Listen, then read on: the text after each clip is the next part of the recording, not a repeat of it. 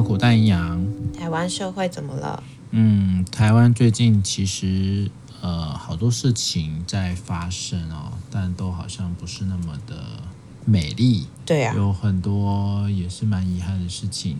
所以像艾成，嗯，之前他比较有新闻点的，应该是跟他太太吧？对，王彤，对不对？婚姻，然后对婚姻的感情的一些波折吗？哦，或者是婚姻的一些呃酸甜苦辣，不晓得有没有甜，应该还是有甜，然后酸甜苦辣。所以这个其实好像是这几年大家比较看到的关于爱情的一些状况，但呃很遗憾哈，就是在我们今天应该是昨天吗？前天？对，昨天哦，八月十七号哦。其实蛮让大家意外的，就从他自家跳下。那新闻上的报道也其实就会说他过去有忧郁症啊，然后什么在他重大的事情发生的时候，好像就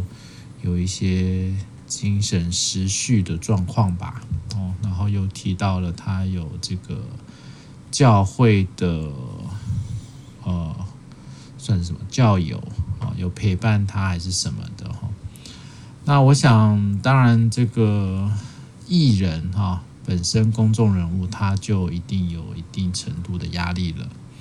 这个好像呃，好像很多的名人也都开始去关心自己的身心健康，或者像我们之前也有讲过，就像那些体坛的红人啊，好像这个之前美国的网球女将啊，也是。也是针对身心心理健康的部分哦，去拒绝掉一些身为名人所承载的压力。这个好像，呃，随着网络时代的发达，或者是各种资讯都不断的在网络上流通，然后各类的社群媒体、各论的评论啊，当然酸民啦，这些网络上的这些。呃，可怕的留言哈，或者是一种各种的漏收啊、攻击啊，哈，其实都蛮影响啊。我想所有人啊，哈，不只是只有公众人物，所以像这次艾成的事情，也不太确定跟这个有没有关系啊。但他好像有一块也是他所经营的事业，在这几年的疫情影响，好像也受到很大的挫折哦，所以好像。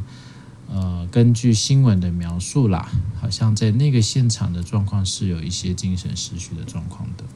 嗯，就是好像有好多复杂的原因，嗯，然后让他今天选择了透过这样的方式结束生命。看到新闻的时候，还是会觉得蛮蛮 shock 的吧？就是前不久吧，因为他们好像都是超我出生，另外一位是朱丽静吧。就是他是因为癌症癌症过世，嗯、对，然然后他也是超偶出生，所以他们两个也好，呃，我有看到新闻媒体说，就在同一个年纪，四十岁，生命都结束了，告一段落。所以我觉得这个其实都还是蛮让人家唏嘘的吧，就会觉得说，哎，好像生命在这个时候就真的显得特别的渺小。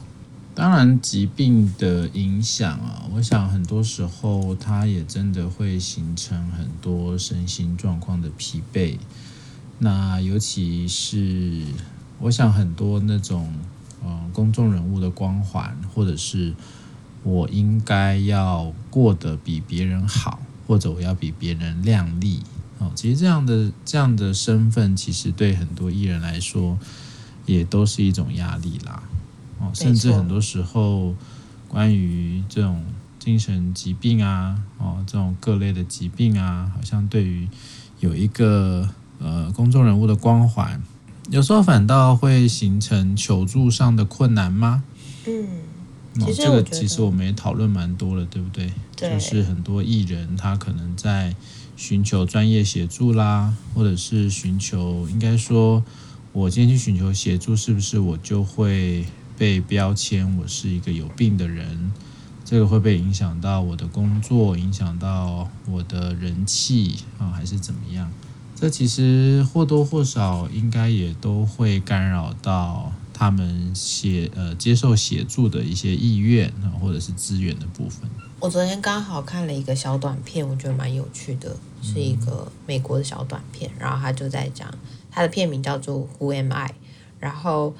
呃，他就在说一个人啊，他其实刚开始写作只是为了有趣好玩，所以他就开始写作。可是写作到后面，他就给他的朋友看，他的朋友再给另外一个朋友看，每个人都回馈都很好，然后就是传到了一个总编辑的手上，然后后来就变成了一个畅销的书，大卖。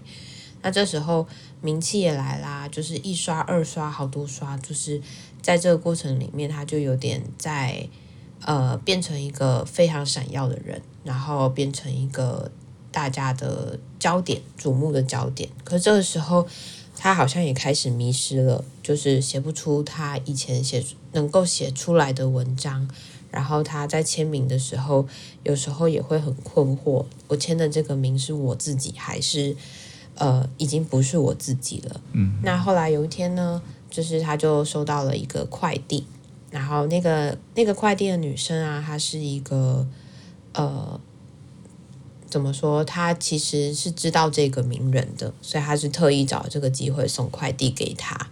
然后他就说，他们在遇到之前，因为刚好他们就有了一些对话，他就跟他说，嗯、他就问他说：“你现在在做些什么事情？因为你的家里面有很多的书。”然后那个作者就说：“哦，其实我有在写一些东西啦，这样子。可是你可能不知道我是谁。”然后，但是这个女生一开始也没有跟他说哦，其实我知道你是谁。他就跟他说了一个故事，关于他自己的故事。他就讲的说，他其实从小啊是在一个就是隔代教养的家庭长大，然后很快的就是祖父也走了，然后阿妈也走了，然后他们家养的狗也走了，就后来他变成是他自己一个人，需要靠自己的力量长大。然后他就来到大城市里面去做很多的打工，然后开始去想办法让自己活下来。那他其实一直以来都一直在想办法让自己能够被别人看见，然后一直到最近有一个机会，他就是开始在一个舞，那叫什么舞台剧的地方打工。然后刚开始他也只是在帮别人准备水啊，准备剧本啊，然后帮助这些演员能够把自己可以准备好。直到有一天，就是第一女主角没有办法出席，因为那天下了一场很大的雨，所以他就想说，那我就上去试试看吧。就没有想到一试之后，呃，那边的导演就说太棒了，那就是由你来担担担任这个女主角吧。然后他就跟这个作者分享说，你知道我那天彩排的时候演了一出什么样的剧吗？然后作者就说他其实他不知道，然后他就说我演了你书中的其中一个片段。因为那那个是你非常影响我的一个部分，然后因为这个作者其实消沉了很长一段时间，嗯哼，然后等到这个呃快递的女孩离开的时候，他就打开了盒子，他发他就说里面没有任何的东西啊，然后你没有你没有留给我任何的东西，他就是从楼上就是这样喊给那个女生听，然后那女生就说有的，里面其实是有东西的，就是有给你的希望，有给我。就是我我对你的欣赏，这些东西都是需要你很认真的去看才会看得到。然后你刚才在讲艾成的那个事情的时候，我自己就在想说，好像很容易就迷失了。然后尤其是在网络世界里面呢、或是说在很多嗯我们在说的荧幕前，我们会收到很多的评论。然后就像现在好多名人都开始觉得。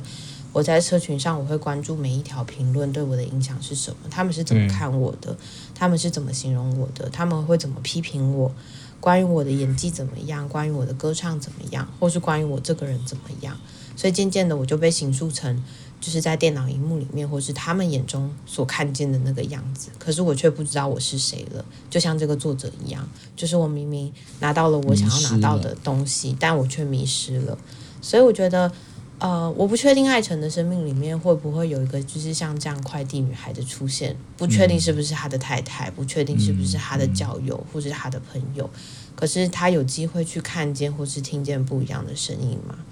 然后另外一块是我就在思考的是，呃，当一个人用坠楼，然后他去结束自己的生命，然后我们的新闻媒体里面在讲他有多么的失序，他可能是有忧郁症，然后他可能，呃，在这几年荧幕前面我们所看到他好像都跟失败是画上等号的。嗯，就是我觉得这些东西其实都是一些压力，而这些压力又会怎么去建构他所看到他怎么看见的他自己，然后他会怎么去回应他是谁这个问题。然后最后他选择跳下来的时候，很多酸民嘛，或是网络的人也就在说：“诶，那王彤你要负很大的责任，这就是你的错。”然后或是就是你害他走到今天这一步的。可是事实上是没有一个人知道他们之间发生什么事情，我们都不是当事人，我们也不知道这段关系里面有什么东西是。呃，我们知道的，我们不知道的，我们可能听到的就是他们直播间里面在谈的故事，我们知道的可能就是新闻媒体描绘的故事。可是这些东西是真的能代表他们的关系长成什么样子吗？如果一个人跳下去了，然后你开始去责怪另外一个人，那另外一个人承受的压力会不会又再度成为推他下去的那个力量呢？就有有了这些感觉。我想应该这个都会是。相对复杂的东西啦，吼，所以它也不会是说一个很单一的因素而造成，所以也有提到，呃，说就是可能他过往的一些身心状况啊，哦，可能并没有得到很好的一个医疗的协助，或者是在那个协助的过程啊，可能对艾成或对他的太太或是身边人来说，这种。他的状态的反复，可能也会让周边的人其实会有一点手足无措吧。呃，其实蛮常会碰到的，也就是说，呃，蛮多人会认为他不晓得该怎么样去面对啊，这些可能有比较强烈精神失序状态的人，或者是有一些比较可能我们讲解离啊，比较混乱啊。啊，认知上比较没有办法去对话啊，好像这一些对象对某一些可能原先可以来帮助的，比如说像呃宗教信仰里面的这些人啊，或者是一些社群软体，应该说社群里面的一些人，这些人其实很多时候可能是呃这些呃非常重要的支持系统，但是很多时候这样的支持系统可能他已经。呃，超过他所能支持的部分啊，所以其实也有也有健科医师就会提到，其实，在像艾辰的一些相关过去的一些呃新闻曝光的一些他的身心状况啊，哦，还有还有什么什么叫做什么，好像看什么看似发狂啊什么什么的一些影片，那当然根据这一些资讯所推敲啦，哦，那。那健科医师的概念就是，可能并没有一个呃很好的医疗的介入啊。那当然对我来讲，呃，我们大概没有办法用一个单一的概念来看所谓的精神疾病。呃，我通常都会更希望是由各种对于这个人，无论是什么样的一个呃周遭的影响。那个对我来说都会是值得去好奇的，无论是他从他最靠近的家人的关系、伴侣的关系啊，一直到他的工作、他的生活、他的人际啊，他的各种休闲娱乐，还有他的灵性的部分、信仰的部分啊，所以身心灵其实他。为什么一直强调全人要从这个整体的概念来看人啊？因为没有办法去把人做一个切割，所以无论是忧郁也好，无论是他是疾病的困扰，还是感情的问题，它都不会是一个单一性的结果啊，它都是一个综合的结果。所以很多时候，呃，我们的角色其实也是会需要多一点反思啊。我今天是他的家人，我今天是他。教会的呃朋友，我今天是他的呃亲密伴侣啊，我们可能都会需要在这样的角色里面，先去思考我目前所能做的已经到达极限的时候，我该怎么样再寻求相关的协助。有的时候协助这件事情啊，其实也不是这么容易哈，因为毕竟我们自己是专业人员，我们比较知道可以去哪里寻求帮助，但一般的民众在这个部分的呃资讯啊，其实是比较少的啊，甚至他们没有办法像我们专业人员这么反应的这么快啊，或者是在一个某些比较紧急的时候，他们可能也蛮手足无措的。那但是我想可能要。特别的再去呼吁一下，就是呃，当然有很多很多这个很多人，他对于呃医疗啊，他对于吃药啊，哦，对于这些呃有一些不同的观点啊，其实很多时候呃，不要让你的不同观点，或者是你自己比较固着的一些想法哦，反倒变成是呃，让你最亲密的家人，你的。亲密伙伴失去了被治疗的机会啊，也就是说，不要让你自己的坚持，然后让你所需要被帮助的人少了一些什么。所以这其实就会回到我们都有我们自己的相信啊，但是不要把你的相信当成是唯一的真理，要让很多很多。可以把一些资源带进来，啊，能够把一些呃各种对这个人有帮助的资源、帮助的力量啊，都能够带进来。对我来讲，才会是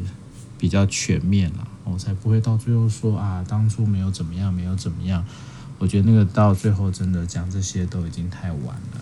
其实我觉得好像就像你说的，有蛮多人不知道到底该怎么办，蛮多人会担心说，那个人他这么的信任我，我好像不能把他所想或他的状态去告诉其他人，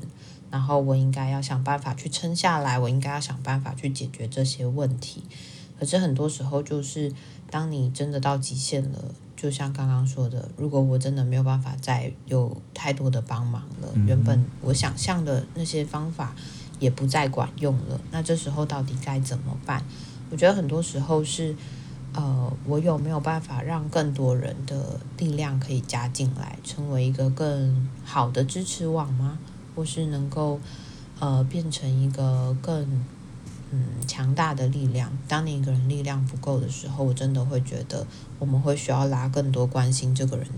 的人加进来，然后或者甚至是说，你可以打电话去做咨询。如果你真的不知道该怎么办的话，不知道怎么带他去看医生，不知道怎么